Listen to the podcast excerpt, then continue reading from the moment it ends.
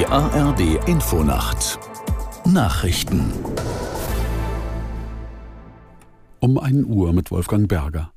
Die Europäische Union will Gewalt gegen Frauen stärker bekämpfen. Unterhändler von Europaparlament und EU-Staaten einigten sich auf ein Gesetz, mit dem bestimmte Straftaten in allen Ländern gleich geregelt werden sollen. Dazu gehören etwa Cyberstalking, Zwangsheirat und weibliche Genitalverstümmelung.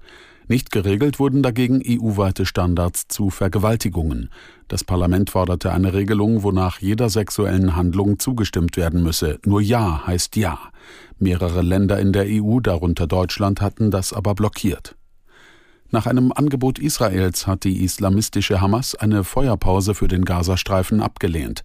31 in der in dem Küstenstreifen festgehaltenen Geiseln sind nach israelischen Angaben tot. Aus Tel Aviv Bettina Meyer. Die Hoffnung auf eine baldige Freilassung der israelischen Geiseln im Gazastreifen hat sich wieder einmal zerschlagen. Die Antwort auf das Angebot Israels sei negativ, die Konditionen inakzeptabel, so ein hochrangiger Hamas-Vertreter. US-Außenminister Blinken, der in Israel erwartet wird, sagte, er werde mit der Regierung über das weitere Vorgehen sprechen. Unterdessen teilte Israels Armeesprecher mit, das Militär habe 31 Familien darüber informiert, dass ihre Angehörigen, die am 7. Oktober entführt wurden, nicht mehr leben. Rund zehn Wochen nach der Parlamentswahl in den Niederlanden sind die Koalitionsgespräche gescheitert. Die Mitte-Rechtspartei NSC zog sich nach Angaben ihres Vorsitzenden aus den Beratungen über die Bildung eines, einer Mehrheitsregierung zurück.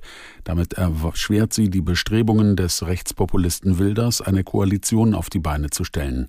Wilders äußerte sich enttäuscht.